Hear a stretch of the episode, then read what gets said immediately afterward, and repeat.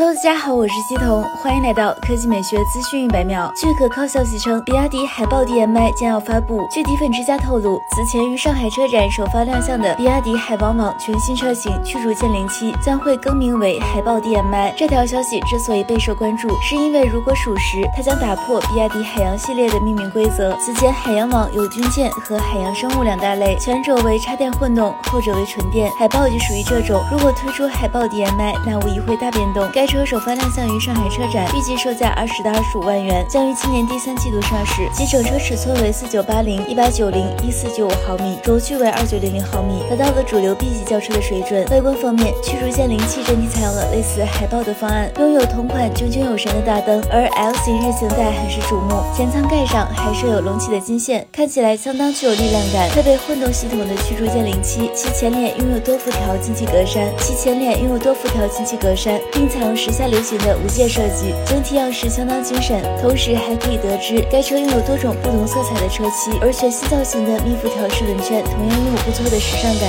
该车拥有相当修长的车身线条，同时采用了溜背式造型设计，而尾灯采用了贯穿式，左右两侧光源内部呈点阵状，看起来相当精致。尾门左下角则是 DMI 的动力标识。该车继续采用了 DMI 超级混动技术，提供两种动力，分别为1.5升和 1.5T，其零百千米加速时间为7.9秒，亏电百油耗三点九升，同时拥有一百二十一或两百千米的 NEDC 纯电续航里程。该车到来后，将与比亚迪汉一道再次对合资中型燃油轿车发起进攻，凯美瑞、雅阁、帕萨特等首当其冲。好了，以上就是本期节目的全部内容，咱们下期再见。